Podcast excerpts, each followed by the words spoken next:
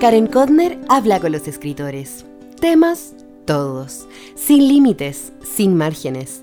Los libros tienen la palabra, reseñas que te invitan a la lectura. Desde ahora escuchas Celular, un llamado a la creatividad.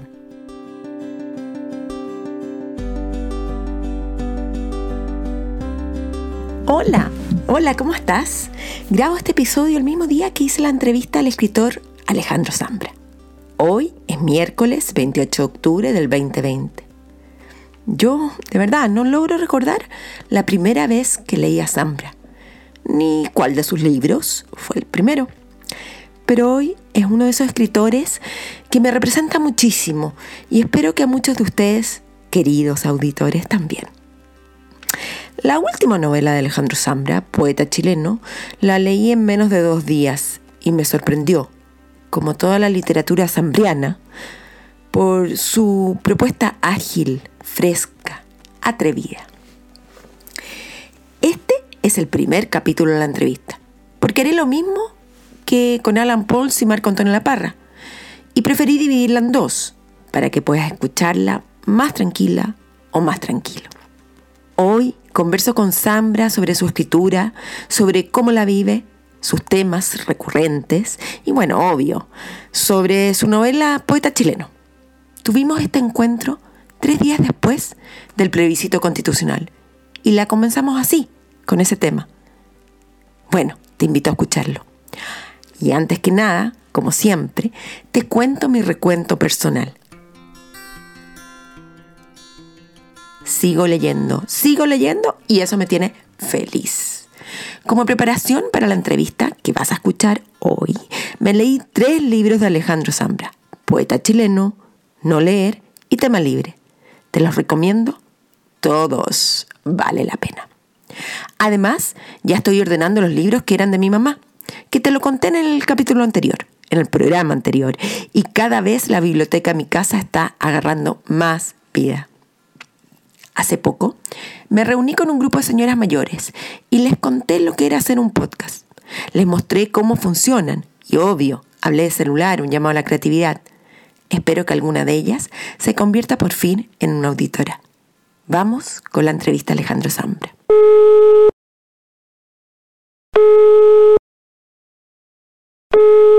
Hoy día estamos conversando con Alejandro Zambra, un tremendo escritor chileno, sueño mío tenerlo aquí con nosotros. Y gracias Alejandro por estar hoy día aquí con nosotros. Bueno, muchas gracias por la invitación, Karen. ¿Qué te estoy interrumpiendo? ¿Qué estabas haciendo antes de tener que conectarte a esta entrevista? Estaba decidiendo si hacía más café o no y finalmente decidí no hacer más café. Eh, y bueno, los días están como los de la mayoría de la gente muy, muy cambiados, las rutinas están todas eh, patas arriba o, en reformulación, ¿no? Entonces cada día es distinto. Hoy eh, es un día precioso, hay, un sol muy, muy, o sea, hay un sol perfecto, ¿no? Eh, entonces debería uno estar en el parque, qué sé yo. Pero eh, estamos aquí conversando. Tú en México, el DF, y yo acá en Chile. ¿En el DF qué horas son ahora? Tres horas menos que, en Santiago. Oye, Alejandro, cuéntame, hace tres días fue el plebiscito constitucional acá en Chile.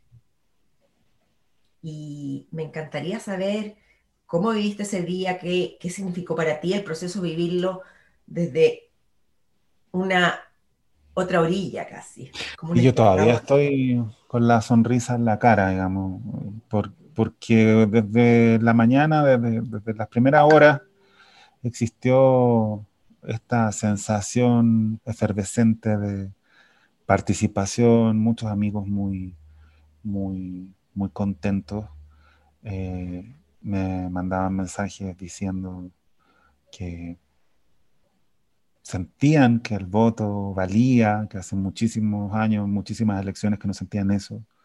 Y yo también lo sentí, eh, me junté con algunos amigos chilenos para votar en, en el consulado y, sí sentí también una emoción muy grande porque, bueno, eh, son causas que se vienen eh, delineando hace muchos años, ¿no? O sea, creo que eso se olvida, que, los movimientos se van masificando y acumulándose, entonces recordé el, el tiempo de Marca tu voto, de, de esa campaña, me acuerdo que fui apoderado de mesa en algún momento y era muy difícil ese trabajo porque ibas a básicamente a, contar votos que todos los demás querían eh, disputarte y objetar, ¿no? Y, era una cuestión rara que había que explicar mucho, que el voto se marcaba y eso no significaba que se anulara.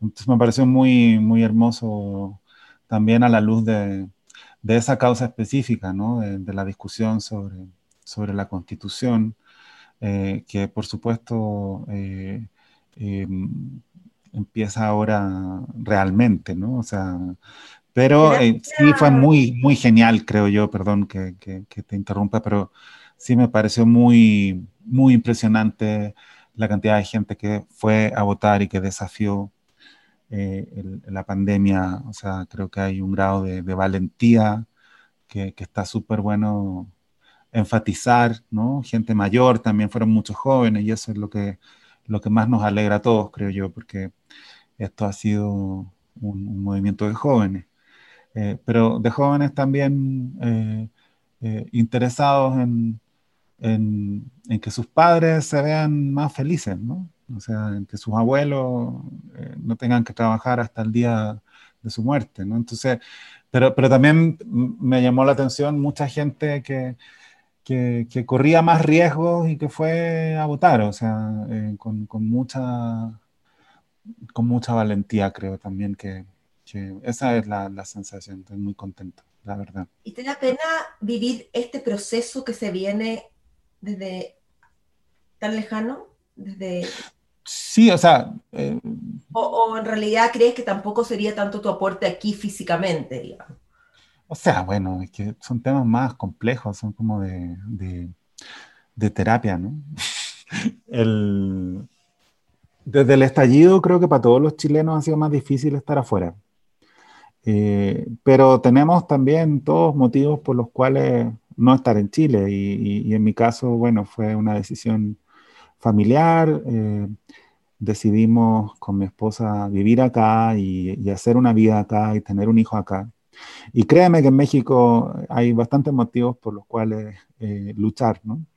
Eh, pero claro, la sensación es la, que, es la de estar en dos países y, creo que dentro de todo eh, es muy difícil, pero, pero me interesa, si tengo la energía de los dos países, ¿no? O sea, bueno, sobre todo tengo un hijo que habla como mexicano y, y, que, es consciente de su chilenidad y entonces todos los días hablamos, eh, escuchamos mucha música chilena y hablamos sobre Chile eh, y, a la vez no sé muy bien en qué clase de chileno, eh, en qué clase de chileno que vive fuera quisiera yo convertirme, ¿no?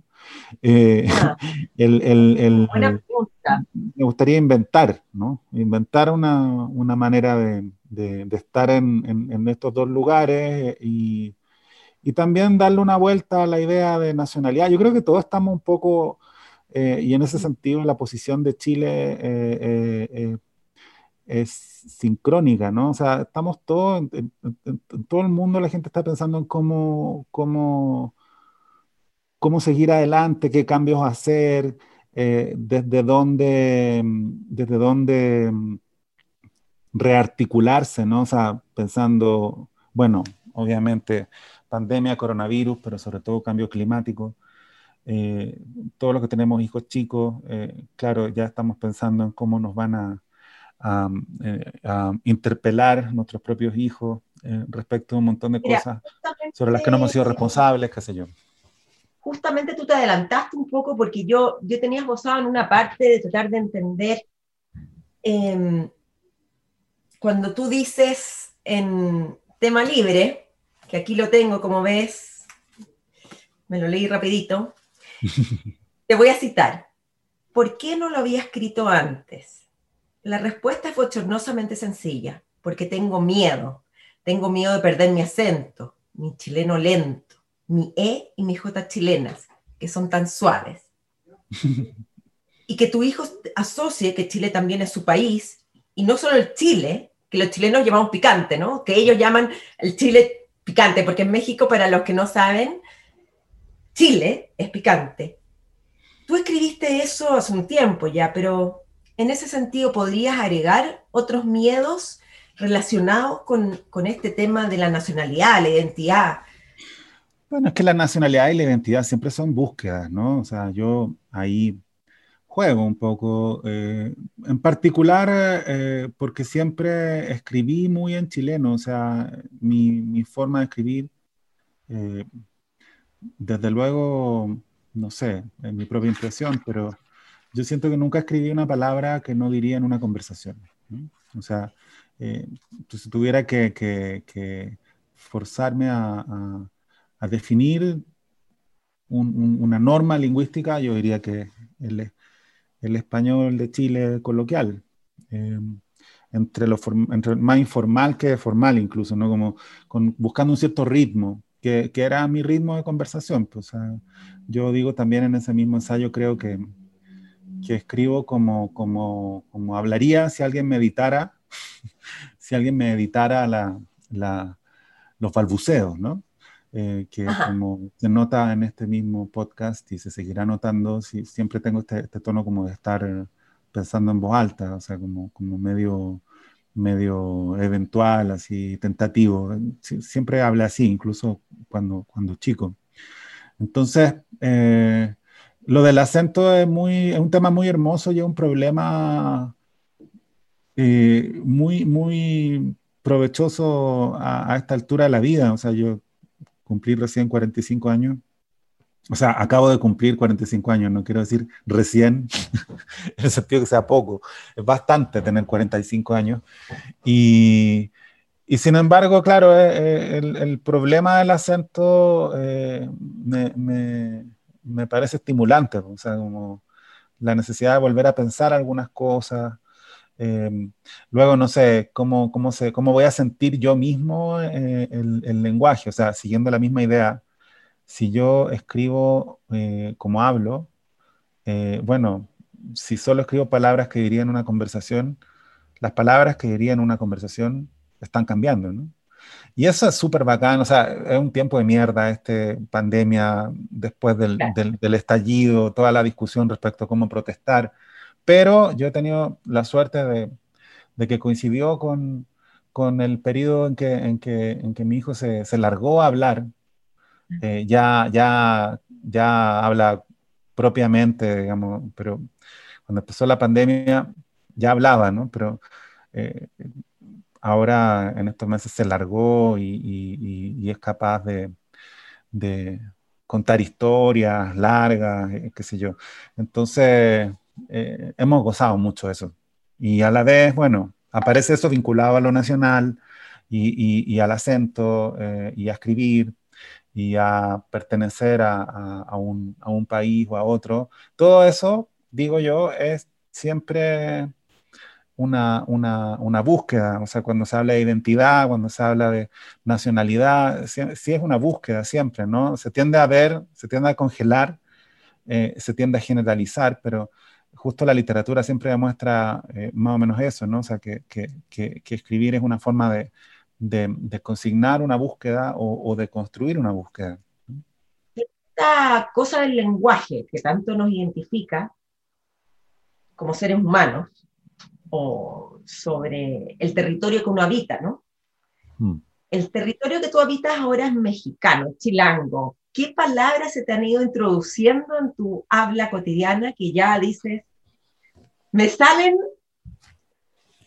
¿Sabes qué? Eh, hay varias, pero mm, tendría que pensar más bien en las palabras que cuando hablo con un chileno, echo de menos, ¿no? Creo que esa sería exactamente la contaminación, porque es muy natural referirte a, las cosas eh, usando las mismas palabras que usan las personas con las que comparten la vida, ¿no? O sea, eh, digo, la rebeldía léxica no tiene mucho sentido, ¿no? O sea, nombrar las cosas de una forma como tú sabes que, sabiendo que no te van a entender, eh, eh, en el fondo es, un juego medio idiota, pero luego hay que ver cómo eso em, lo echas en falta si hablas con, con un chileno, porque igual a mí me, me resulta muy fácil recuperar el, el acento, o sea, em, y, ir de aquí para allá, además, bueno, desde el estallido en adelante incluso lo tengo como norma, eh, como una disciplina, hablar todos los días con un amigo chileno, ¿no? O sea, todos los días por lo menos hablo una hora con un amigo, eh, más bien no por, no por recuperar el acento o por, o por, preservar el acento, sino porque es muy difícil informarse de lo que pasa en Chile. O sea, hay mucha información y a la vez hay muy poca. Entonces pierdes mucho tiempo eh, decidiendo cómo informarte. Entonces yo dije, bueno, entonces mejor, en vez de, en vez de eh, sentir que pierdo el tiempo, mejor usar esa hora y todos los días llamar a un amigo. ¿no? Por suerte tengo muchos amigos, entonces puedo ir eh, haciéndolos descansar. Pero lo que tú me preguntabas, sí, siempre fui muy, muy, muy sociable. Todo el léxico de, de guagua es mexicano. O sea, eh, mameluco en vez de pilucho, eh, qué sé yo, carriola en vez de coche. entonces eso no lo puedo cambiar porque sucedió acá por primera vez. entonces si hablo con un chileno diría carriola, no diría coche.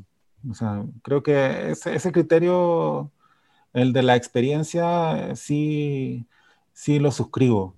O sea, no, no, voy a traducirme tampoco al hablar con un amigo chileno porque, porque sé que se dice de otra manera allá. A la vez, igual yo creo que hay gente muy consciente de cómo habla y gente muy poco consciente de cómo habla. Yo pertenezco claramente al, primer grupo. O sea, sí, sí, tengo, no tanto de cómo hablo, sino de con quién estoy hablando, ¿no? Entonces, eh, no, no, suelo...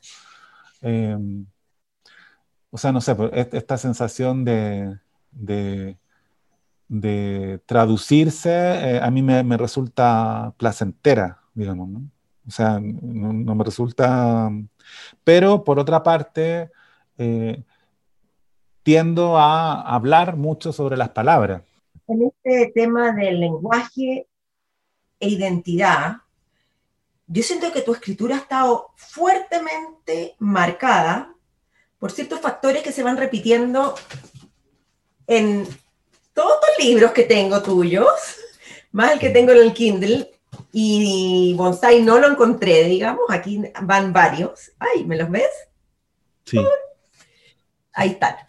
Bueno, em, temas que, que, yo siento que, que se cruzan.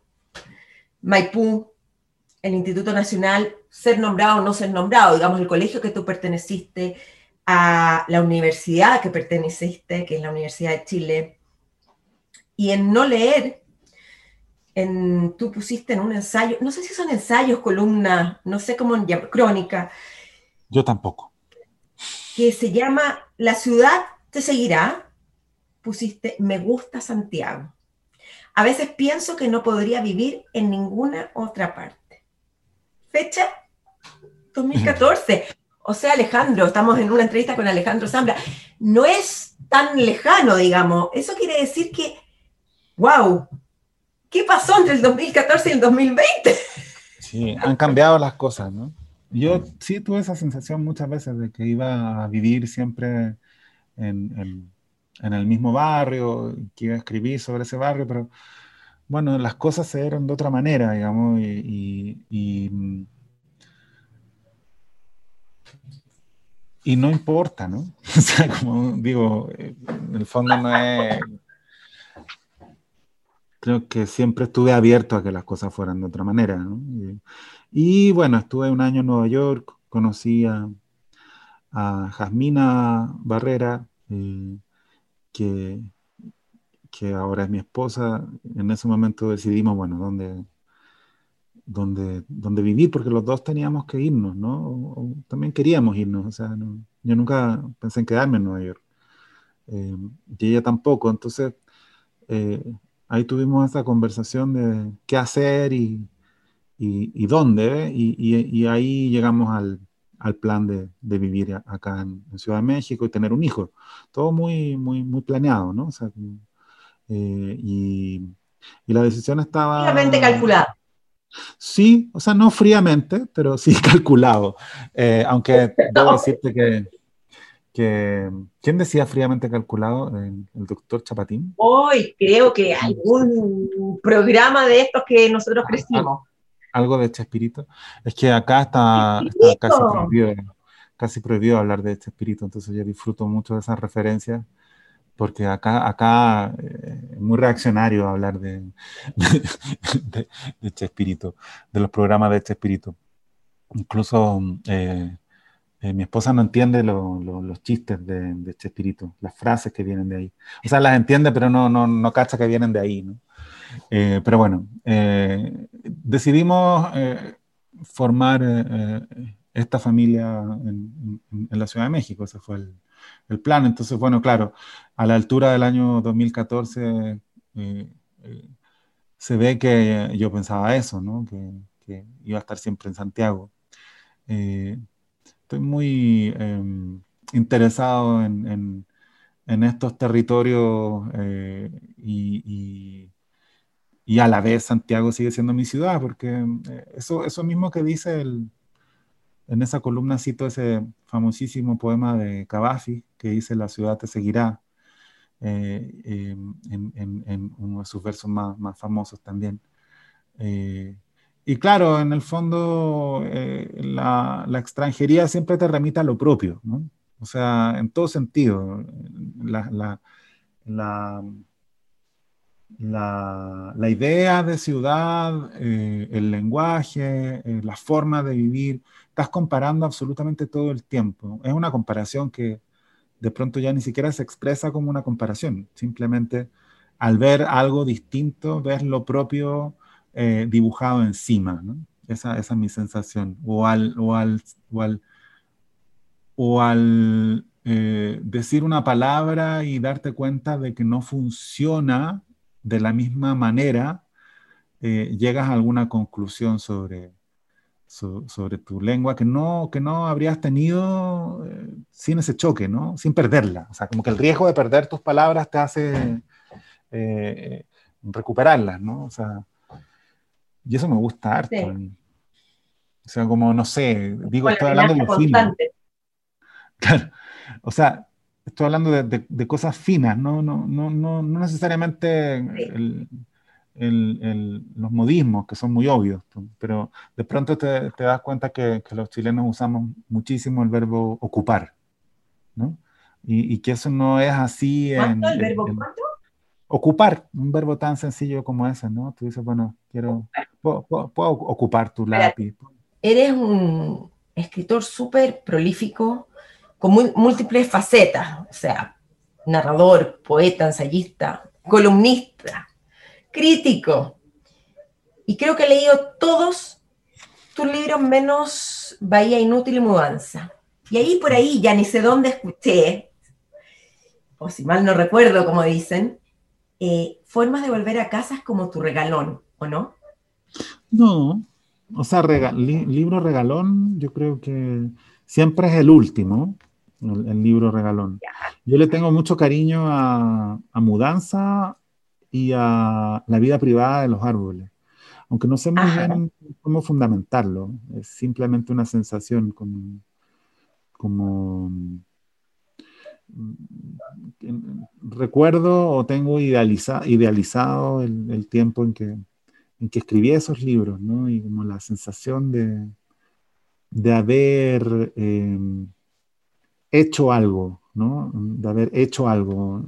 Lo digo casi en un sentido medio eh, resbaloso, así, ¿no? Como, como eh, no hablo de calidad, ¿no? No estoy diciendo que sean buenos libros. Lo, que quiero decir es que eh, como que lo escribirlo fue un acto que, que me gusta, ¿no? Ah, lo pasaste bien no es pasarlo bien exactamente, si recapitulo en realidad eh, no, eran, no, era, no, no eran tiempos muy buenos, pero eh, algo sucedió ahí, o sea, o, cambié, cambié escribiendo esos libros, ¿no? O sea, ah. estoy tratando de decirlo de una manera más sofisticada, pero tal vez no, tal vez exactamente eso, que, que algo cambió cuando, cuando escribí esos libros, ¿no? Eh, un eh, punto de quiebre. Algo, algo descubrí, claro, claro, sí. Ah. Pero en realidad no tengo muy bien como, como fundamentarlo, es una pura, una pura sensación. Y bueno, tengo también bien, eh, tengo un recuerdo de todos los libros, eh, incluso el primero, que no, que no me gusta nada y que nunca reeditaría. de todos los libros tengo tengo una sensación muy, muy, muy viva, y, pero, pero, pero no, lo, no los califico yo, ¿no? O sea, no pero en alguno, en alguno tienes que haber sentido como que fue un parto, así, que realmente sufrí. Sí, eh, es que hay un momento de sufrimiento y un momento de gozo, y yo tiendo a pensar que al comienzo, en ese balbuceo preliminar, en que no sabes si lo que estás haciendo vale la pena o no, y la única manera de averiguarlo es hacerlo. Creo que ese es el momento más, más lleno de, de turbulencias, ¿no? Y, y, yo, sí, claro, pues ahí soy como caricaturescamente pasional. O sea, me pasó también eh, al comienzo del, del, tiempo en que escribí esta última novela. Eh, sí. Poeta chileno. Claro, sí estaba yo en varios proyectos a la vez, ¿no? Entonces estaba jugando a, a, que compitieran un poco, a que discutieran más bien, ¿no? Eh, uno con otro, ¿no? Y un día estaba en este proyecto, al día siguiente... Y claro, lo cuento ahora y parece como todo muy sereno, ¿no? Y era todo lo contrario. Eh, peleaba con el libro eh, y casi como que buscaba motivos para no escribirlo y al día siguiente o a la semana siguiente ya me había cambiado totalmente de proyecto y, odiaba el libro anterior y, no sé, muy, muy, es muy mala, es muy mala, mala película, o sea, muy, muy, medio cómica y a la vez... Y de pronto, claro, empezó a prevalecer un archivo, por así decirlo. ya, ya, ya me, me empecé a dar cuenta que habría siempre el mismo archivo y pasé de ese periodo en que, en que me repartía en varios proyectos a, un periodo en que, estaba muy metido y solamente, solamente metido en uno. Digo, eh, eh, y, ahí hay un momento de mucho gozo. O sea, no, no, no, no, no creo que se pueda escribir sin esa alegría, incluso si el libro es muy triste, ¿no? O sea, no, no estamos hablando de, de, que haya una correlación entre, entre los dos, eh, entre, no sé, tu sensación y, lo que efectivamente está escribiendo, ¿no? creo que escribir siempre es como, eh, digamos, si hay un, si hubiera un, nivel que fuera del, del 0 al 10, digamos, y el 0 fuera el silencio, eh, cuando estás en uno, ya hay un, un desplazamiento hacia, hacia, hacia lo contable, hacia, lo decible, hacia, mm. hacia, lo, lo, hacia el humor incluso, ¿no? aunque estés hablando de algo muy, muy oscuro, eh, ya las palabras están prevaleciendo ante el silencio y, eso, y eso las aproxima eh, y, y, construye una cierta calidez. Mm. Alejandro, y dime una cosa, hablamos un poquito, pero quiero entender un poco más. Recién diste una entrevista en el podcast Mundial de Escritura y a veces ahí dijiste que los escritores tienen un solo tema, solo que escribimos del mismo tema de manera distinta, un poco. Eso fue lo que yo te entendí. Entonces intenté imaginarme ¿cuál sería tu respuesta a tu tema? ¿Cuál es tu tema? Si hiciéramos así como la, un facsímil, como tu libro facsímil, ¿ya? Ya. Y estas son tus eh, opciones. Estas son tus alternativas. A, poeta. B, paternidad. C, lazos familiares. D, gatos. E, periodo escolar, universitario, profesional.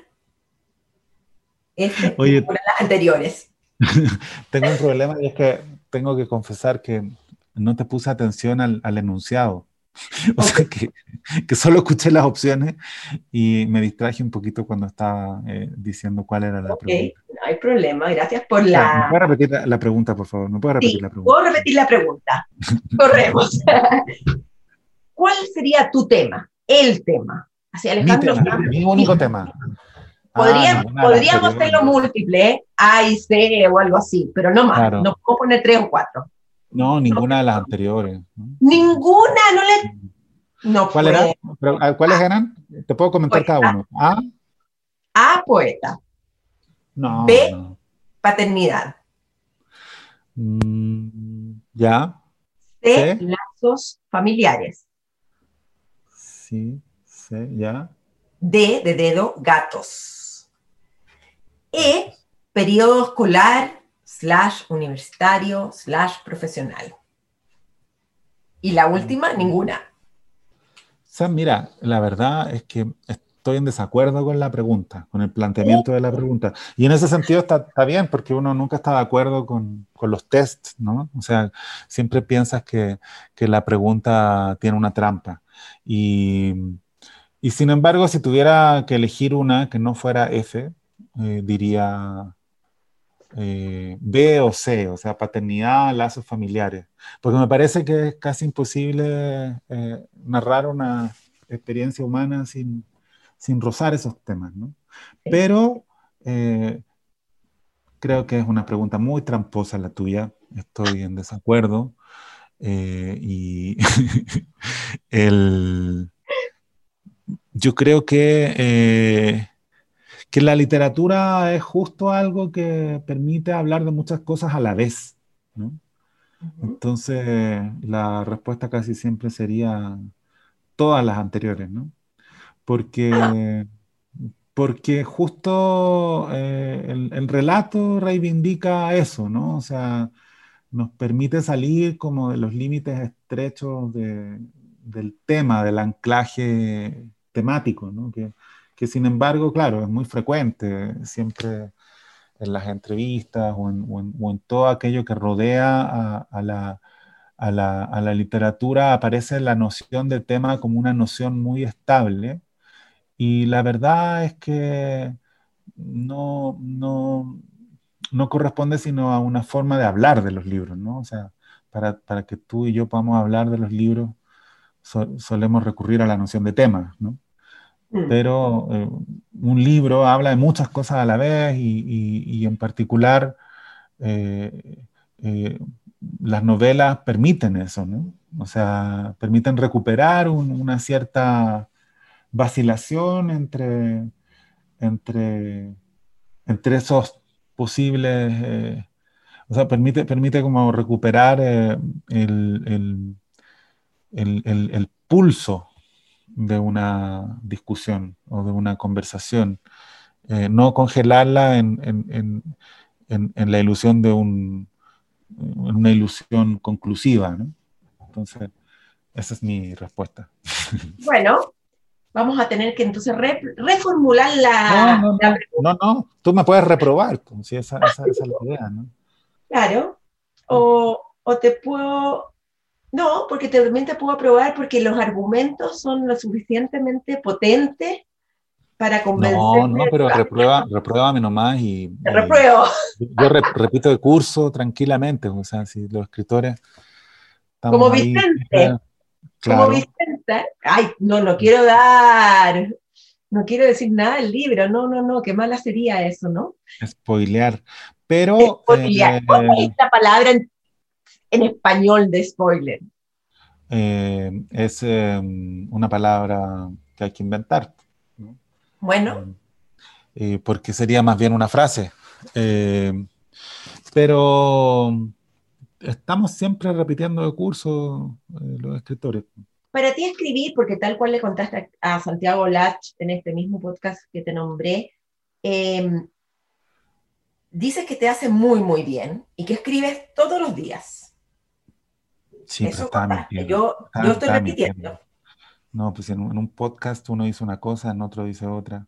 Bueno, ahí vamos a tener no, que sí. llevarte a, a una corte y ver quién dice la verdad. Pero la verdad es que no, no me importa tanto si escribes o no, porque eso es tu problema, pero yo tengo un problema y quiero saber que me lo ayudas a solucionar.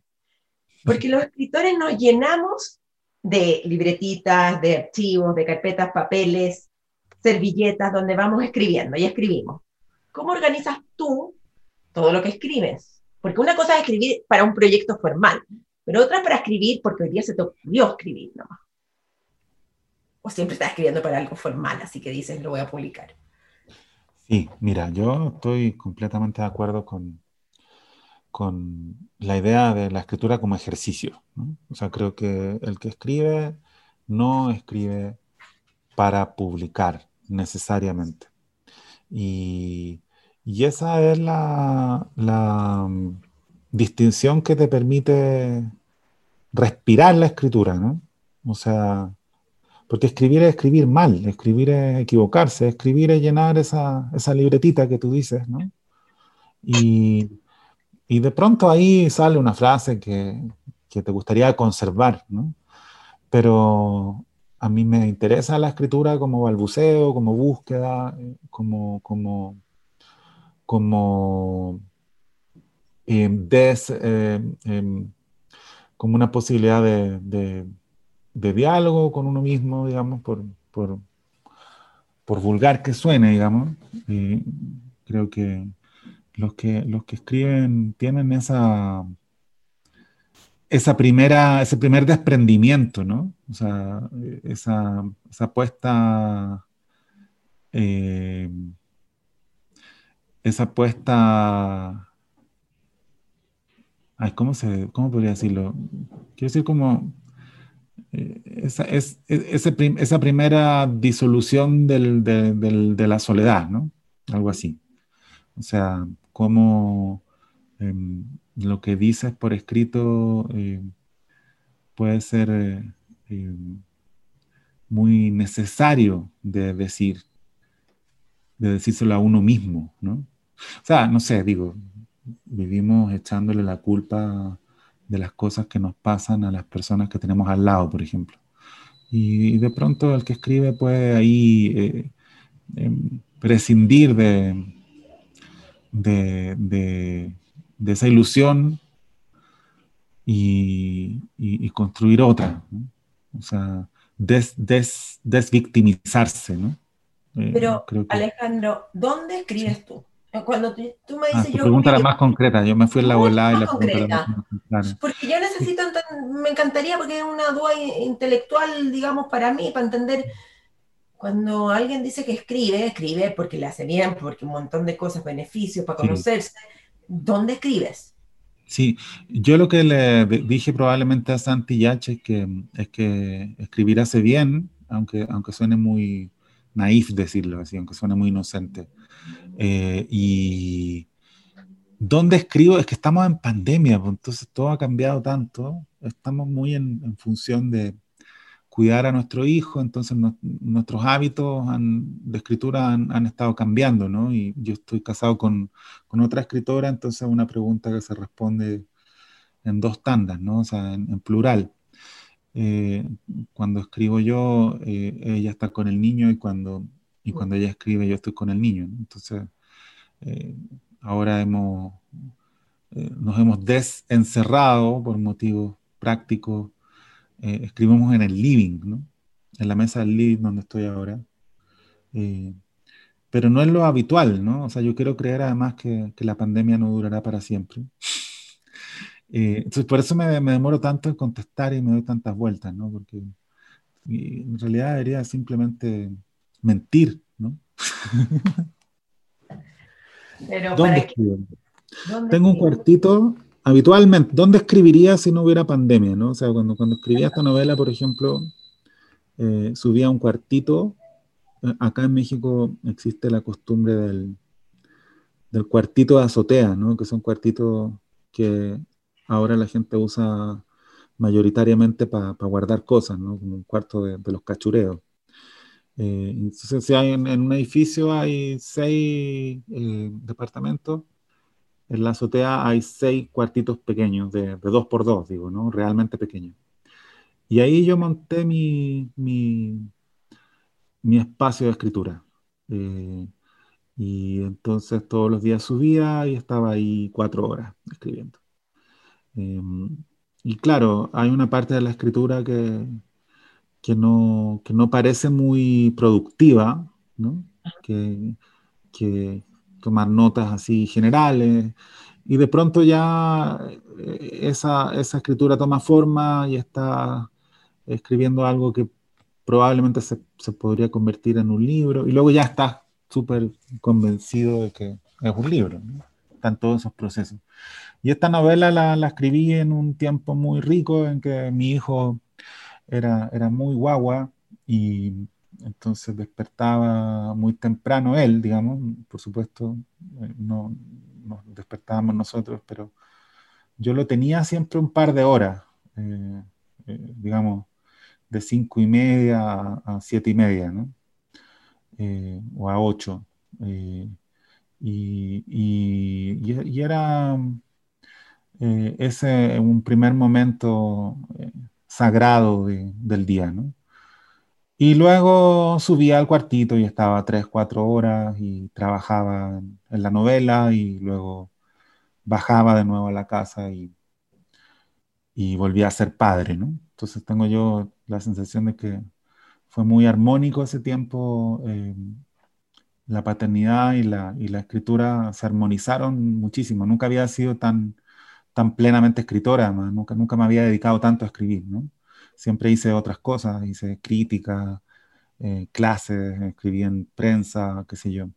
Y durante ese tiempo no hice nada más que escribir y ser papá. Entonces fue muy, para mí muy, muy, muy, un tiempo que recuerdo, ya, ya lo idealizo, aunque no fue hace mucho tiempo, ya, ya lo idealizo porque además eh, después eh, todo cambió tanto ¿no? en, Chile y en el mundo.